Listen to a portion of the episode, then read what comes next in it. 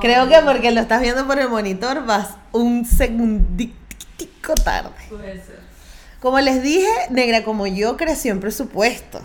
Ahora Carmen, que es la que me ayuda con, a, a grabarme, este, la directora de este podcast, ahora se descargó una app, fíjense ustedes, para poder desde, lo, desde el ordenador ver lo que está viendo la cámara. O sea, esto es tecnología de punta. Pero bienvenidos a un episodio más de Negra como yo. Eh, ay, el episodio de hoy es maravilloso, maravilloso. Conocí a, a- van a conocer la historia de Cintia Díaz. Cintia es una actriz española eh, y además es modelo plus, plus size. Y su historia es muy bonita porque ella pasó de sufrir muchísimos episodios de bullying ahora a ser famosísima. Y yo la conocí porque sale en un em, episodio de Frida, que Frida es un Instagram o una cuenta así, un colectivo feminista que comparte historias de mujeres eh, enfocadas en el body positive. Y por ahí conocí a Cintia y obviamente tenía que entrevistarla. Em, para mí fue un honor haberla tenido porque es tan joven, pero es tan sabia y ha sabido gestionar emocionalmente muy bien todas las cosas chimbas que le han pasado en la vida o malas.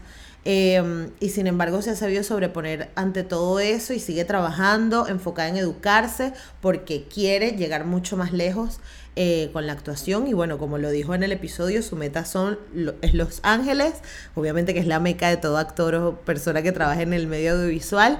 Y, y yo sé que lo va a lograr, estoy súper segura de que lo va a lograr. Eh, como les dije, para mí fue un honor haberla tenido. Disfruten de esta conversación que les va a llenar de muchísima inspiración. Nos vemos al final.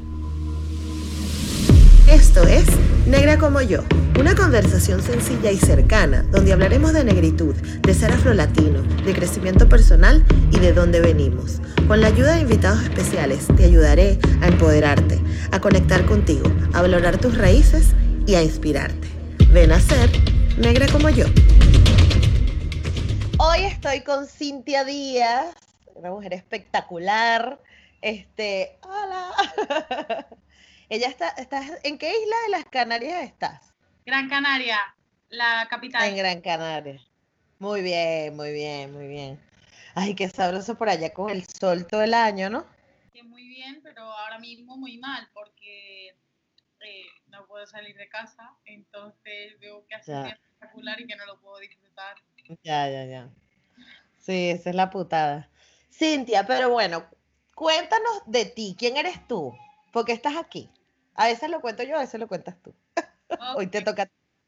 Yo te cuento, eh, yo nací en Gran Canaria y desde que sé hablar yo le dije a mi mamá, yo voy a ser actriz, porque yo veía las novelas y yo decía, yo voy a estar ahí, ahí voy a estar yo.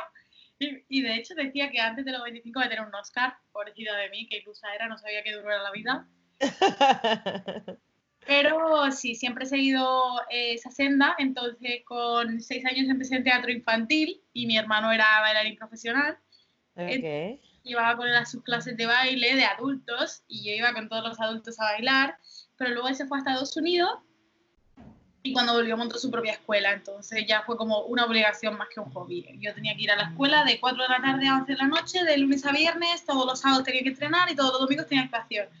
Y también tenía todos los fines de semana teatro infantil y luego ya adolescente y luego ya cuando llegué a bachillerato, estudié bachillerato de artes escénicas. Ah, bueno, imagínate, súper completa. Y luego ya, claro, cuando terminé bachillerato, bueno, en primero de bachillerato yo ya le dije a mi madre, esta es la escuela donde quiero estudiar, Ok. este es el sitio donde voy a vivir, este es el pasaje, esto es todo, se lo di todo así y me, se quedó así. Una broma cuando yo le decía me voy a ir a Madrid a, a ser actriz, ella decía sí, sí, sí, pero luego pensaba que yo no iba a ser capaz de atreverme. Ok. Cuando ya llegué a bachillerato y le mostré todo, ella se quedó como muy en shock, pero obviamente que me iba a decir que no. Pues me vine a Madrid, bueno, me vine, me fui, porque ahora estoy en Gran Canaria otra vez, Ajá. y estudié la carrera de arte dramático, y además justo cuando iba por primero y volví a Gran Canaria de vacaciones de verano, todos los alumnos de mi hermano, inclusive mi hermano, iban a hacer un casting en Tenerife, en la isla de al lado, para Rafa Méndez, un coreógrafo muy conocido, el programa Fama Bailar. Ok. Y entonces yo mm, llevaba un año entero sin bailar, se me había olvidado completamente todo, porque es que Claro. cuando dejas de bailar tu cuerpo lo nota. Sí, Un mes. Imagina un año, o sea, es una pasada del cambio. Entonces yo fui a acompañarles, pero por acompañarles simplemente jamás se me pasó por la cabeza hacer el casting, no iba ni siquiera vestida de- para ello. Ok. Y nada, cuando fui a entrar al teatro me dijo la chica, si no vas a hacer el casting no puedes pasar. Y era como 10 horas de casting y dije, "Mm, si estoy en Gran Canaria cojo un taxi y me voy a mi casa, pero aquí te hago. Le digo, Claro. Le digo, apúntame. Claro. CD de un amigo, de uno de los alumnos de mi hermano, yo no sabía ni lo que iba a sonar, habían ahí 400 personas y cogían a 7 y la suerte que al día siguiente me llamaron me habían seleccionado, o sea, ¡Qué fuerte! porque mi hermano, bailarín profesional, después de venir a Estados Unidos, se estuvo un mes preparando el casting, los alumnos de mi hermano también, y yo después de un año sin bailar y sin nada, de repente me vi ahí, no sé cómo pasó ni fue, pero ¡Qué Claro, fuerte! También, entonces le, le vine perfecto. Porque ¿Necesitaba qué? él necesitaba una actriz, bailarina y además que fuera gorda.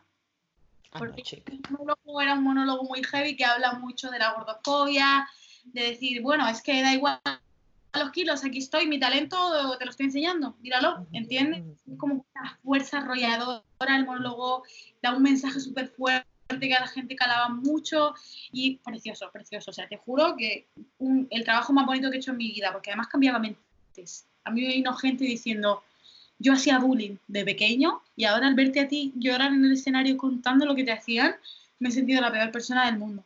Y aunque no te lo hice a ti, te pido perdón. ¡Qué fuerte! Yo creo una manera también mucho de cambiar la mente, de decir, joder, sí, vale, igual no soy tan guapa ni la más popular, ni tengo la talla que tú quieres, pero soy una persona y tengo sentimiento y me estás haciendo daño y me estás haciendo sentirme muy mal y no eres consciente de ello.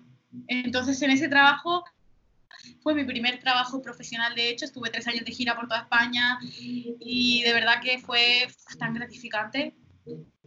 Pero es que además el papel estaba hecho para ti. Que Sí, perdóname que te... O ha sea, hecho era tuyo. De hecho, ya había otra chica para ese papel, pero cuando me dio a mí, mm, me cogió a mí. Y ya la, ya la tenía cogida y la, la, la, la había hecho. Ay, chica, bueno, muy mal por ella, pero bueno, algún, ah, ella también tendrá su papel. Amigas, ahora somos amigas. Mira, Ah, Yo soy bailarina, pero nunca hubiera podido hacer el monólogo de la manera que lo has hecho tú. Entonces, ah, me caló muy fuerte porque, claro, mi punto, fuerte en en- mi punto fuerte en ese show era el monólogo, porque yo estaba con unos bailarines de, como la copa de un pino, muy profesionales, espectaculares, todo salido de televisión, y yo me sentía como, "Mm, ¿yo qué hago aquí? ¿Qué pinto aquí? ¿Qué estoy haciendo? Y cuando el, primer, el día del estreno vi que todos los aplausos eran para mí, me quedé de piedra, porque al final resulta que cuando tú hablas con alguien y le cuentas tu historia, cala muchísimo más que, que sí, bailas muy bien y te aplaudo y tienes talento, pero esta chica me ha hecho llorar, me ha hecho reír, me ha hecho levantarme de mi silla y me ha hecho bailar. Y eso, claro, al final la gente era lo que se le quedaba. Precioso. claro, eso es increíble. ¿Y esto hace cuánto fue? Yo, escucha, el casting lo hice en el verano del 2013. Ok, septiembre del 2013 y estuve hasta el 2015-16 trabajando en ese espectáculo. ok. Seguí con mi carrera, obvio, o sea, yo estaba haciendo el- la gira y estaba tra- estudiando a la vez arte dramático. Ok. Estudié la carrera y un máster después de lucha escénica versus tragedia en cámara. Estuve tres meses con el sueño una noche de verano en cartel. Nos fuimos a Portugal a un festival.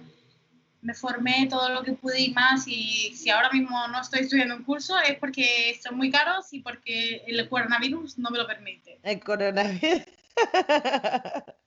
Exacto. O sea que tú sigues con tu formación constantemente.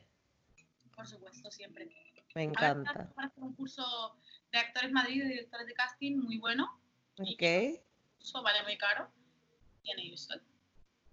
Bueno, pero lo vas a hacer demasiado. Estoy segura. Esperemos que pase el, el, hashtag coronavirus. Mira, pero ¿cómo fue tu historia de pequeña? O sea, yo también quiero saber tu historia, antes del monólogo y antes de las artes escénicas. ¿Cómo eras tú? ¿Cuáles eran tus conflictos de chiquita? Claro, a ver, yo tenía unos conflictos un poco diferentes al resto de niños porque, claro, yo de pequeña me bañaba con el estropajo y me decía esta sangre, porque antes de saber que yo era adoptada yo decía, estoy sucia, estoy marrón, mis hermanos son blancos y estoy marrón, estoy sucia y con el estropajo me hacía esta sangre en la ducha. Entonces era como, mi mente no entendía qué estaba pasando. La gente también me miraba y decía, por ejemplo, mis amigos miraban y decían, tú no eres igual, tú por qué no eres como tus hermanos o como tu padre, ¿sabes? Lo y yo era como una incertidumbre lo recuerdo como un momento muy de, de, estar descolocada y cuando ya me dijeron por fin que era adoptada entendí muchísimas cosas y ahí empecé a formar mi, mi personalidad desde ahí. Eh, hice mi grupo de amigas, al fin y al cabo en el instituto mmm, fue horrible, pasé mucho bullying, pero en el colegio yo era la reina de mi clase, yo era la que mandaba. Era una mandona, era una mandona que le decía a las niñas, tú te pones aquí, tú te pones aquí y el baile es así, así y así. Eras Regina George. Sí, literal, en el colegio era mandona y luego en el instituto me bajaron los, los humos de un golpe, así. El instituto es muy duro, eh, Cintia. Es muy, muy duro. Lo recuerdo como la peor época de mi vida, la peor. Es lo peor. Es eh, lo peor. Una silla a la cabeza y hacerme 13 puntos, a quitarme la mochila y escondérmela, a hacerme fotos y subirla al 20, la red social del momento, riéndose de mí. Eran muchas cosas que yo tenía pánico de ir a clase, pánico. Claro. ¿Y por qué crees que empezó este bullying contra ti? ¿Cuál era la razón de ellos para odiarte, no? Negra y gorda. Todo. Resumes todo, hija mía. y mujer. Literalmente me decían. De hecho, recuerdo tener un compañero árabe que era más moreno que yo, y que me decía, vete a tu país, coge tu patera y vete a tu país. Y yo decía, qué me estás contando? O sea, no estoy entendiendo ya. O sea, esto ya es muy heavy. Que un propio árabe musulmán que se llame Said y que sus padres sean árabes y que él sabe que él no es de este país, que me venga a decirme a mí que me coja una patera y me vaya a mi país. Que yo no sé que, yo en ese momento no sabía cuál era mi país. ¿Entiendes? Entonces era como, yo estoy en mi país, ¿por qué me, me discriminas? Que tú eres igual que yo, tu color de piel es igual o incluso más oscuro, ¿por qué me estás discriminando? No lo estoy entendiendo. Bueno, porque... No, todos lo aceptaban, pero a mí... Claro. No, y que era un mecanismo de defensa también para él, ¿no? Yo voy a voltear la mirada hacia ella para que no me jodan a mí. A... Claro, exacto. Sí, sí, sí, total. Wow. Está más normalizado, pero que pasa mucho. Es como, tú te aprovechas de que a lo mejor mmm, si eres eh, gorda, por ejemplo, una amiga que se llama gorda, para traer la sesión a ella. Si eres eh, negro, pues una que se llama negra. Y si eres una persona que tiene mm, poco dinero, pues una que tiene menos. Siempre intentando pasarle la pelota a la otra persona para sentirte mejor contigo misma. La miro a ella y pienso, bueno, yo soy tanto como ella. Exacto. Entonces yo tengo derecho a decirle, tú eres lo peor. Claro. Sí, y es que incluso si tú llegas a parar a alguien que ejerce este tipo de bullying, por ejemplo, una chica gorda haciéndole bullying a una más gorda, tú le dices, pero ¿por qué le dices esto? Bueno, porque es que está muy gorda y es como, eh, hola. Chica, o sea, exacto, es como, no tiene mucho sentido eso, es como para, contigo, contigo, misma. Jamás me ocurriría a mí hacerle bullying a una chica porque sea gorda, por mucho que pese 300 kilos. Es tu vida, es tu cuerpo, yo no te voy a hacer sentir mal con él, ni mucho menos. Total. Total. ¿Y cómo fue el episodio de la silla? Si lo quieres contar, si, si te viene bien. Sí, sí, no tengo problema, ya, eso hace mucho tiempo. Yo estaba en, en primero o segundo la ESO y me acuerdo que llegué a clase de religión y había un chico que siempre se metía, habían dos que eran los más eh, que iban a saco hacia por, a por mí y, y, uno se llamaba Alberto y el otro se llamaba Jose. Me acuerdo perfectamente, llegué a la clase de religión, me senté y me dijo, ese es mi sitio, levántate. Entonces yo miré a la profesora y me dijo, no. Y le dije, no, yo he llegado antes, siéntate en otro sitio. Ese es mi sitio, levántate. Yo miré a la profesora, me dio la fuerza para contestar y dije, no, ¿vale? Pues lo siguiente que recuerdo es un golpe en mi cabeza muy fuerte y despertarme en el hospital. Guau. Me su silla. Sí, sí. Coño. Qué locura, qué locura. ¿Y eh, hubo, hubo algún tipo de represalia contra este chico?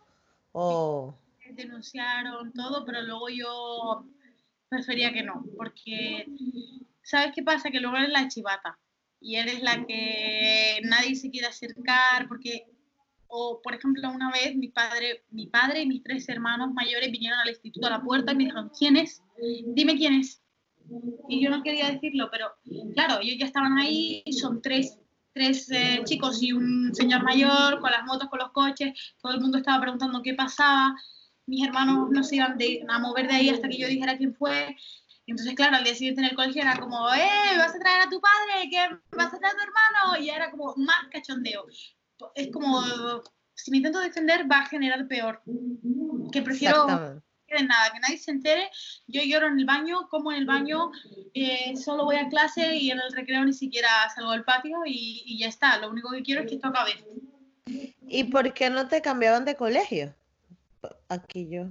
Me cambié, me cambié. Estuve primero y segundo de la ESO en el instituto, luego fui a otro que también me hicieron bullying, otros dos años, y luego ya al bachillerato fui a un bachillerato de artes escénicas y pasé de ser la, la pestada básicamente a ser la más popular porque mm, era artes escénicas, entonces yo era la que montaba las coreografías para todos mis compañeros, la profesora de teatro siempre decía que me ponía como ejemplo, como referencia, me ponían los mejores papeles y pude demostrar que artísticamente, pues como tengo des- desde que tengo cinco años estoy encima de un escenario, era mucho más fácil para mí que para el resto a lo mejor.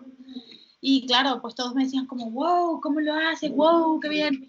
Entonces fue como un cambio tan, tan, tan fuerte, tan heavy, del instituto, la ESO hasta bachillerato. O sea, fue un cambio brutal. Claro, qué increíble. Pero eso que tú pasaste es la historia de muchos, muchísimos jóvenes ahora mismo, que les da muchísimo miedo denunciar. Y tú, en tu caso, porque tú tenías tu papá y tus tres hermanos. Pero hay chicos que les pasa que la mamá es soltera, o que no tienen padres, o que viven con su abuelita. O sea, no tienen nadie que los defienda. Exactamente. Eso es- En- es súper doloroso, súper doloroso. Y yo creo que los padres, de alguna forma, es tan fundamental la comunicación que tienen que tener con sus hijos, porque a lo mejor este Joseph y este Alberto eran unos angelitos en su casa. Su mamá no tenía ni idea de lo que te estaban haciendo a ti, ¿sabes? No, es que se lo hacían a mí y a medio instituto, ¿sabes? Que tampoco yo... Claro, claro. Sí, a todo el que se les pasara por el frente los odian. ¿Y a estos lo- los has visto ahora? ¿Los- ¿Llegaste con, a coincidir con ellos? Uno de ellos fue a ver mi show y salió del show llorando, llorando que se veía las lágrimas y me pidió perdón, perdón, mil perdones. Y otro intentó ligar conmigo años después que no se acordaba quién era yo. No, eso me encanta. discoteca. Y fue como, pero tú no sabes quién soy yo. Ah, hasta luego. ¡Qué fuerte! Mira, yo, yo me lo hubiese llevado para la casa, lo desnudo, lo grabo y lo monto. Yo porque soy así de vengativa, ¿vale? Qué horror. Padres y en ese momento tampoco tenía tanta imaginación, solo decía, vamos a ver, que es que hace tres años me has tirado una silla en la cabeza y ahora me estás diciendo que soy la chica más guapa que has visto en tu vida.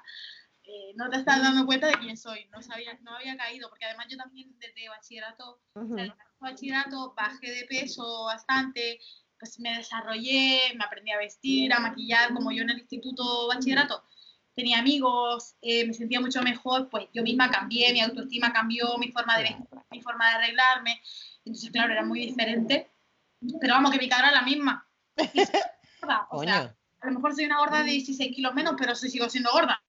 Entonces, chicos, mm, ¿cómo no vas a darte cuenta de que me has hundido la vida y no sabes quién soy? Tan- ta- o sea, tan fácil para ti la- hundir la vida de alguien y luego no te acuerdas más de esa persona. Muy fuerte. Qué locura. Qué locura. Porque es para que.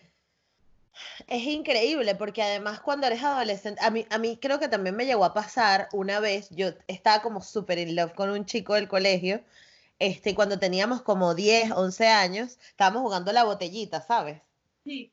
Este, y entonces él le tocaba besarme a mí, él era mi crush, y él dijo, no, yo con esa negra no me voy a besar. Y se fue, y a mí me partió el corazón.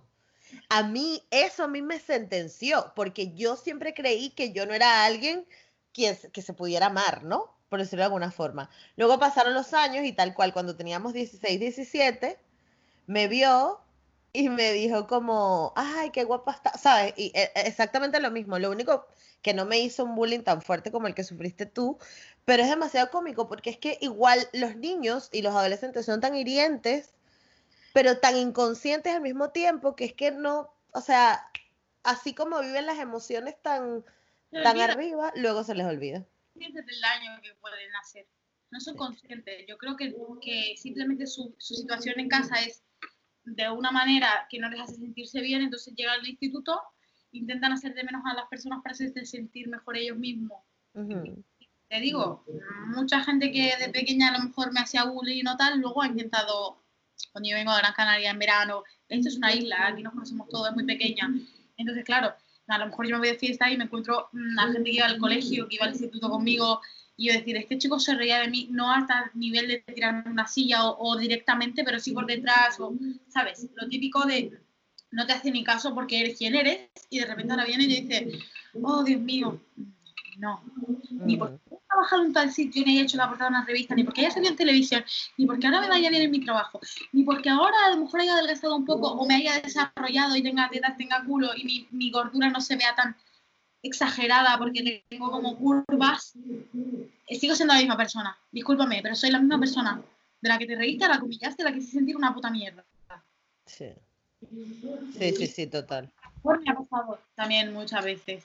De mis novios me dejó porque sus amigos se reían de él. ¿Qué te parece? Ya. Qué doloroso. sí, En un momento lo pasé muy, muy mal. Pero ahora me río porque es como, gracias. Si yo iba a estar ahora mismo con ese señor, me suicido. O sea, no, no, güey. Exactamente, exactamente.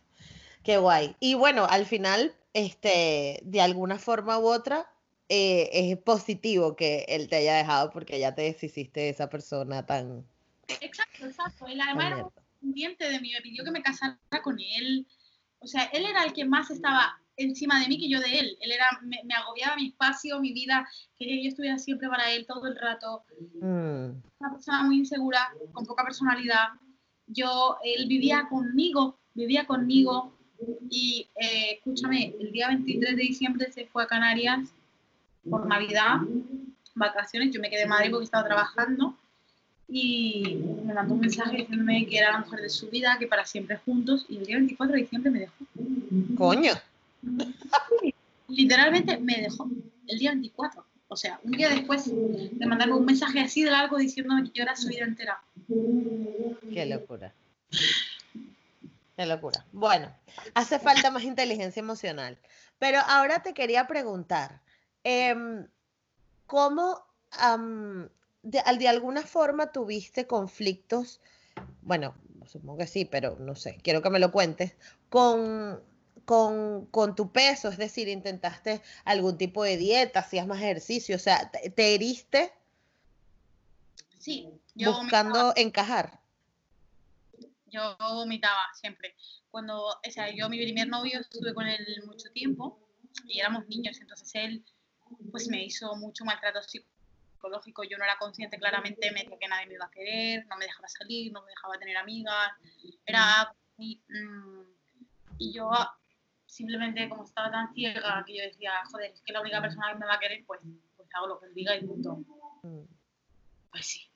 Pero llegó un momento en el que digo, no puedo más, o sea, no puedo más. Hasta aquí hemos llegado, que no pueda yo salir con mis amigas porque tú a lo mejor te pasas una semana sin aparecer, pero cuando apareces yo no tengo que tener ningún plan, tengo que estar libre para ti, aunque tú no avises. Me hacía sentir muy mal, entonces yo vomitaba todo lo que comía. Ok. Y luego cuando lo dejé, me pasaba al revés, no comí. Estuve mucho tiempo sin comer, bajé mucho peso. Luego cuando estuve bien volví a engordar, porque es que mi constitución es así, entonces si vuelvo a comer normal, Y, y, claro, pero estuve mucho tiempo, sí, tuve bulimia y anorexia, las dos cosas. ¿Y cómo trabajaste esto? ¿De alguna forma hiciste terapia o, o cómo, cómo saliste adelante?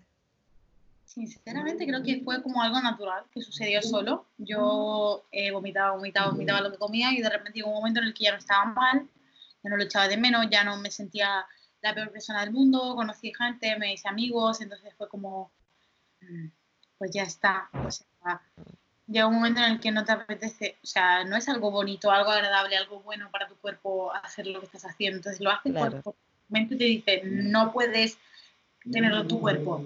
Cuando llega un momento en que ya te sientes bien, dices, yo no voy a estar vomitando porque después me va a pillar mi madre. ¿Me entiendes? Y Claro. mi madre no tiene ni idea de todo esto que yo he pasado, entonces llegó un momento en el que ya por miedo a que me pillaran, a que yo me sentía mejor y que Mm, decía, mira, ya, si es que bailo, o sea, yo bailaba cinco horas al día y seguía siendo gorda, es como, si no puedo luchar contra la naturaleza, es que no puedo. Es que eso era algo que te iba a decir, porque normalmente este, la gordura está relacionada con la pereza, con la gente que no se mueve, con falta de salud, con etcétera, etcétera. Eso no es así. O sea, of course, hay casos en los que hay personas que son más vagas que otras, hay personas que les gusta comer determinadas cosas. Yo, te lo admito, soy adicta al chocolate, me encantan las papas. En plan, eh, mi forma de comer no es la correcta. Ujú, También te digo, mm, yo crecí con tres hermanos. Los tres comíamos lo mismo, la comida de mi madre.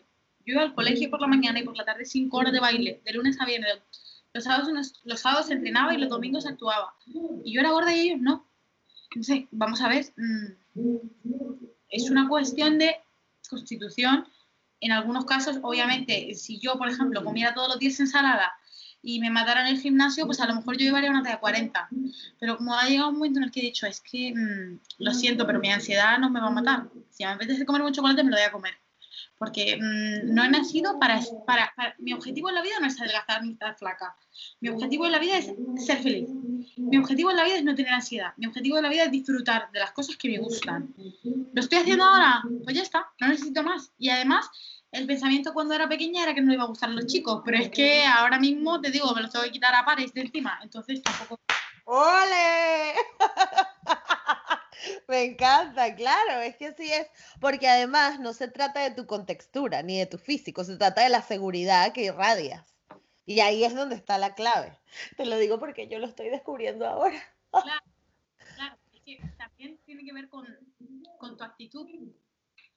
Si tú vas pidiendo perdón por la vida y sintiéndote la, la cosa más insignificante, la gente te va a ver así. Ujú, Entonces, hola, ¿qué tal? O sea, es que soy una persona como la otra y la otra. O sea, Claro, igual tengo tres tallas más, pero es que me da igual. Entonces la gente eso lo recibe y te trata como tal.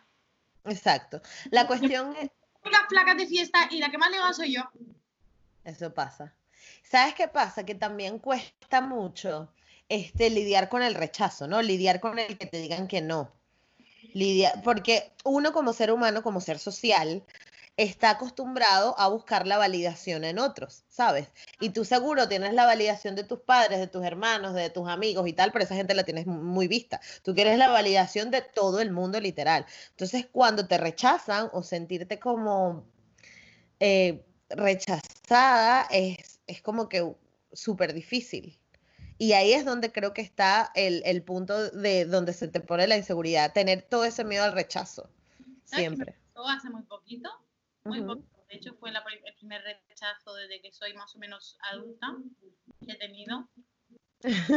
Me enamoré de mi mejor amigo Coño. y él me daba señales equivocadas. Entonces era como, a veces sí, a veces no, hoy sí, mañana no. Y yo, a mí eso me afectó mucho hasta el punto de que íbamos a la playa y yo no, era, no- yo no era capaz de quitarme la ropa en la playa. Wow. me afectó que yo dije, he retrocedido como 15 casilleros atrás en la vida, porque ahora simplemente porque este chico me ha dicho que no, yo no me siento segura de, de al estar con él ponerme en bañador o, o hacer ciertas cosas que hacía antes y me daban igual, ¿entiendes? Pero Mm, ya pasó un poco de tiempo, dije, vamos a ver, por favor, Cintia, vamos a ver. Es que de hecho él me lo dijo, me dijo, deberías ir al psicólogo, ¿tú te has visto? ¿Por qué te sientes tan mal contigo misma? Él, él, que mismo que me estaba rechazando, me decía que yo era preciosa, pero que no, no iba por ahí. el tema, claro, ¿no? eh, ya está. Él ahora mismo en ese momento no estaba buscando una pareja, yo estaba enamorada y él sabía lo que había, entonces, mm, pero de una manera muy, muy, muy tranquila, muy suave, muy buena. Él me decía que, que yo era maravillosa, que era muy guapa, que no tenía que ver con eso. Claro. Wow, pero igual, no jodas, eres demasiado dura porque Yo estuviese tirada en la cama arropada hasta aquí llorando. También que lo pasé muy mal, lo pasé muy mal un mes porque además es, le ligó a mi mejor amiga y fue como, yo me muero aquí, aquí ya me suicido, me muero, muero muerta. Pero luego, mm, ¿sabes qué pasa? Que es que mm, lo que fue a hacer con mi amiga era por simplemente el hecho de que yo dije, hasta aquí, no puedo seguir siendo tu amiga, no puedo seguir porque lo estoy pasando mal. Entonces él, con una manera de llamar mi atención, pues se fue con mi amiga. O sea, lo intentó. Obviamente mi amiga le dijo, hasta luego. Claro. Joder. Ya hoy hablamos, pero ya, ya no es lo mismo, ya no somos amigos como antes, ya no estamos todo el día juntos. Era una relación muy rara, porque parecíamos pareja, pero sí, lo que tienen las parejas. joder. No, pero estoy segura de que, de que pronto. Y si no, bueno, tú estás en el camino correcto, estás trabajando por ti, que es lo importante. Eso, yo estoy buscando un casting que me cambie la vida. ¿Ves? Es lo que estoy buscando ahora mismo. ¿Ves? Tal cual. Mira, pero sabes que yo en el podcast tengo como una pausa, este, que es como para hablar de cosas que he visto, de, no sé, de alguna serie, de alguna tele, de lo que sea. Y esta vez quiero recomendar este, no sé si alguien no la conoce porque es, demasiado famosa, pero la cuenta Frida en Instagram, que de ahí fue donde yo te conocí, donde te hicieron la entrevista. Esa cuenta, la gente, o sea, las personas que trabajan para esa cuenta son espectaculares, son gente maravillosa que nunca me había sentido así de bien en un rodaje, que me hiciera sentir tan bien, tan tranquila. De hecho, las tomas que eran con ropa interior echaban a todos los chicos del equipo solo con chicas. Fue maravilloso, fue maravilloso. Qué bonito. Sí, eso era lo que quería, que nos contaras tu experiencia, cómo te contactan, cómo llegas ahí. Sí, a mí, a mí me contacta por Facebook. Yo estaba trabajando en Tenerife y me dijeron que le gustaría hacer una entrevista y todo esto. Entonces yo les conté que iba a, a volver a Madrid en enero Okay. Un año trabajando en Canarias, ahorrando para el curso que te he dicho. La vuelta que, que, vuelvo a Madrid. Entonces me dijeron, vale, yo volví como el 18 de enero y el 12 tenía el rodaje con Frida. Estuvimos hablando por mail, contactando, preparando todo. Ellas, eh, según yo llegué a Madrid, quedamos para que ella viera mi escuela y poner un poco, porque querían hacer planos diferentes. Al final no se pudo en mi escuela por el a Treso, entonces lo hicimos en un, en un hotel de Madrid y en el plato de bodas y joder, es que no te puedo decir, es que solo tengo palabras de, amor, porque esta gente, de verdad, estas chicas son maravillosas, tienen mucho talento, artísticamente hablando, o sea, me hicieron una entrevista, yo cuando vi cómo quedó la entrevista dije, yo hablo también. sido ellas las que me han hecho hablar así. Te sacaron eso. Claro, ellos me han hecho sentir tan bien, tan cómoda, como si estuviera hablando con una amiga, que, he podido hasta ponerme a llorar aquí en medio mm, explicando lo mal que se siente siendo una actriz fuera de la normativa. Son maravillosas. Esta Qué maravilla. Para cambiar el mundo. Ahora me han dicho que van a publicar mi vídeo en Italia y en, en Inglaterra. ¡Wow! ¡Qué genial! Sí, es que además han crecido como la espuma, son increíbles. Quien no sepa quién es Frida, pues vayan ya a arroba Frida con dos E, de A piso S. Igual lo dejaré por aquí en la descripción para que, para que lo busquen y vean porque tienen contenido de empoderamiento femenino, muy feminista, este, rompiendo con todas las estructuras que la sociedad nos ha impuesto a las mujeres y está súper brutal. Y ahí le hicieron una entrevista a Cintia. ¿Cómo? Es muy inclusiva esa página. Incluso es muy inclusiva. Hace poco han incluido a un actor que tiene, que gordo básicamente, y que y ha explicado su experiencia como actor gordo y es como, es que es tan real esto, o sea, no es que solo sea para chicas, es que está mostrando la realidad de muchas personas. También, exactamente. Sí, sí, sí, obviamente este, Frida como que está enfocado en, en, en la mujer, pero ahora obviamente ha crecido tanto que el contenido se amplía muchísimo y es espectacular lo que hacen. Así que voy a dejar en la descripción la entrevista que le hicieron a Cintia, que es hermosa, y, y, la cuenta de Instagram, porque si no la conocen, que me parecería rarísimo, pero que no la conozca, pues vaya y lo vea. Dice, amor, eres un amor. No, de nada, de nada. Ahora bien, hablemos de otra cosa. Este, ¿cuáles crees tú que han sido eh, eh,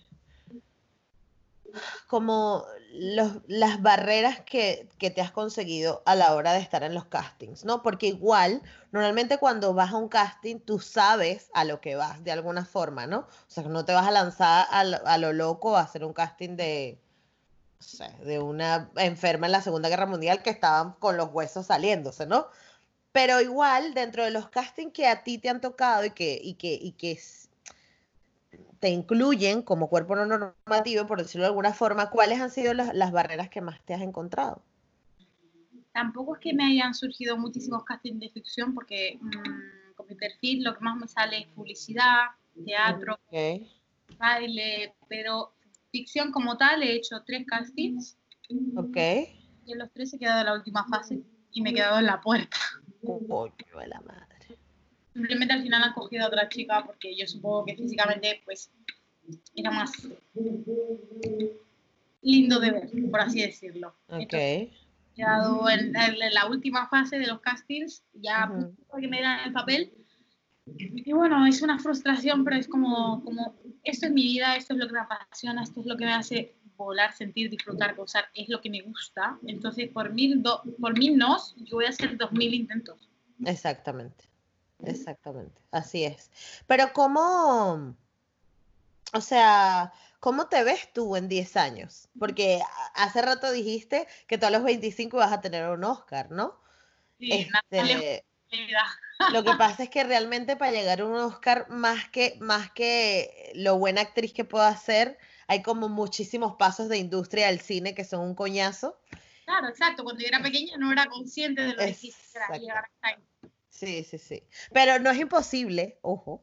Así no, que... imposible no es. Además, I speak English, baby, so maybe I go Hollywood. Great. Mira, pero ¿cómo te ves en 10 años? O sea, ahora más ajustada a tu realidad. Uf, es que yo soy muy radical en este sentido. Ok. Yo me veo en 10 años trabajando sí. como así, viviendo de ello, con un hijo, con una pareja. Ok no me y si no me y si no me apuras estoy en Estados Unidos ya trabajando porque exacto tu meta es este irte a los Estados Unidos sí exacto Ok. ¿Y cómo estás haciendo, no sé, estás haciendo algún tipo de entrenamiento? ¿Tienes contactos? ¿Tienes agentes? Es que yo no sé cómo funciona eso en el mundo de los actores. No, esto básicamente es tener suerte de que un director coincidir en el momento, en el lugar, con el director que, es importante, que es adecuado. Ahora mismo yo no tengo un representante importante, por lo tanto no puedo acceder a los castings importantes, como son de Netflix, de Movistar, de estas plataformas que ahora mismo son lo más que está llamando. Mi intención es hacerme ver todo lo que pueda, hacer todos los castings posibles que estén en mi perfil y en mi mano. Ok. Sea, que un día suene la campana, porque ¿qué pasa? Que sí, es muy difícil que busquen a alguien como yo, pero el día que me busquen a alguien como yo vamos a ver 10 en vez de 200. Entonces ahí voy a encargar yo de que me cojan a mí. Joda, de romper con todos los esquemas. literalmente me voy a encargar de que me cojan a mí. Para eso he estudiado desde que tengo uso de razón para esto. Claro. Y además que siempre, aunque hay un componente de suerte, la suerte no te puede agarrar en la cama acostada. Tiene que agarrarte trabajando. Ya va, dame un segundo que... Va muy bien como actriz y claro, pues yo pienso, eso me da esperanzas para que ahora yo llegara ahí eh, trabajando en Netflix. Pues eh, si ella pudo, estudiamos juntas. Eh, de hecho, ella empezó mucho más tarde que yo con el hecho de la, del arte dramático, entonces ella pudo, yo no. Yo Perfecto. Sí, eso era lo que te iba a decir. Ahora estás trabajando para hacer tu curso este, eh, ¿Y en qué otra, tienes algún otro proyecto en el que estés trabajando o algo así? Sí, pero yo tengo una manía, que yo no hablo de las cosas hasta que salen. Perfecto. Tengo proyectos, pero lo siento, tendremos que esperar. tendremos que esperar. Muy bien, muy bien. ¿Y en estás bailando? ¿Estás bailando mucho? Porque veo que siempre montas videitos. En Madrid, obviamente, como doy clases de baile, soy profesora de baile, pues tengo mucho más contenido para subir, más vídeos, más tal. Aquí no bailo apenas, la verdad, pero a veces veo a lo mejor un, challenge de TikTok que me gusta o una canción que me apetece montar. Sí. y además por las tardes de clases virtuales de baile. Ah, qué, bru- qué brutal. Y, bueno, Gusta lo que puede, lo que quiere, es algo voluntario. Ah, ok, qué cool. Ay, pues le voy a decir algo. Tengo una amiga que siempre está pendiente de hacer clases de baile. Le voy a decir para que, para que se una a tus clases. Bueno, Cintia, este, de verdad, estoy encantadísima de haberte entrevistado. Muchísimas gracias. Muchísimas gracias por haber estado aquí y mm, no sé si quieres decir algún otro mensaje este, con respecto a, a todos estos cánones de belleza que tenemos en la cabeza, que tú te estás encargando de romper además. Pues sí, quiero. Quiero, porque justo ahora he recibido un mensaje muy feo por Instagram, entonces quiero hacer alusión a él. Eh, quiero que ninguna chica, por favor, deje que alguien le diga, que le haga sentir cuánto vale. O sea, todas las personas, todas, hasta desde Robert De Niro hasta mi sobrino pequeño, todas valemos exactamente lo mismo. Todas tenemos sentimientos y todas merecemos el mismo respeto. Entonces, por mucho que la gente sea cruel, mala, insulte, eso significa que sus vidas no son suficientemente buenas y que su educación no es la suficiente para, para entender este tipo de cosas. Entonces vamos a intentar que no nos afecte. Yo sé que es difícil, pero vamos a intentar que nos afecte y a intentar luchar por nuestros derechos, a disfrutar de la gente que realmente nos valora, nos quiere y sabe lo que valemos y quedarnos con lo bueno siempre, porque hay gente mala, pero también hay gente buena y esas con las que nos tenemos que quedar, chicas. Así es, así es. Y bueno, con el fondo del bingo que está haciendo tu papá con los vecinos.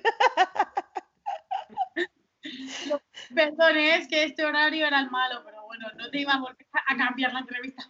No, no, tranquilo. No, yo más bien estaba también con esa cambiadera, porque entonces yo siempre digo, no, cuando puedas. Y la gente dice el día que tengo, o sea, es una cosa loca.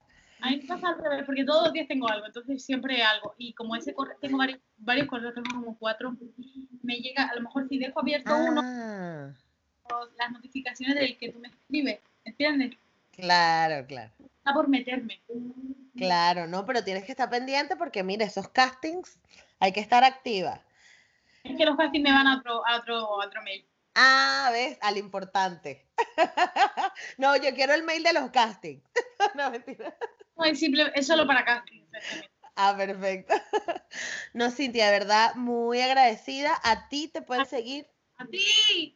No, qué bella. Este te Cintia Díaz punto con R, ¿no? Cintia Díaz R. Este, vean todo lo que sube, porque además se hace unas fotos espectaculares, se sube bailando, haciendo challenge, mostrando el culo, espectacular. Y nada, Gracias, cariño. no, gracias a ti. ¡Mua! Mucho éxito, mucha mierda en lo que te toca hacer ahorita. Y nada. Gracias, a ver cómo va. Es en inglés, así que lo intentaré. No, no, no. Lo vas a hacer perfecto. You gonna rock it. Enorme. Chao, muchas gracias. See you next time, guys. Bye. See you next time. Chao. Bueno, eh, quien no haya terminado lleno de buena vibra con, con esta entrevista, creo que tiene que volverla a ver. Porque de verdad que Cintia este, nos llenó de muy buena energía, de pensamientos positivos, de seguridad y, y sobre todo de muchísima inspiración. Así que muchísimas gracias Cintia por haberme acompañado en este episodio. Y recuerden que a mí me pueden seguir por todas partes como negra como yo, en todas las redes sociales, así me van a encontrar, podemos interactuar, coméntenme, este, ahí estoy compartiendo muchísimo contenido también de calidad para ustedes. Y si quieren escucharme en las plataformas de podcast, pueden hacerlo en Spotify, eBooks, Apple Podcast y Anchor. Y también estoy en YouTube. Si me estás viendo por YouTube, pues recuerda suscribirte, chico, chica, muchachito, muchachita, señora, señorita, lo que sea. Recuerden suscribirse, recuerden darle a la campanita para que te notifique cuando hay nuevos episodios, porque ahora estamos haciendo dos por semana, es un porrón de trabajo. Y bueno, comenta, comparte esto, porque son conversaciones tan importantes que todo el mundo debería estarlas escuchando. Así que muchísimas gracias por haber estado. Nos vemos en el próximo episodio. Chao.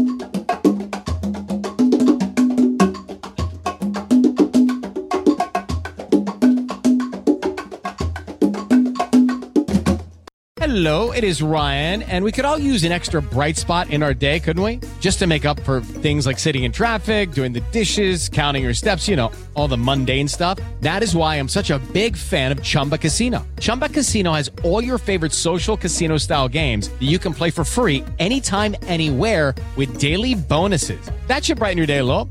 Actually, a lot. So sign up now at chumbacasino.com.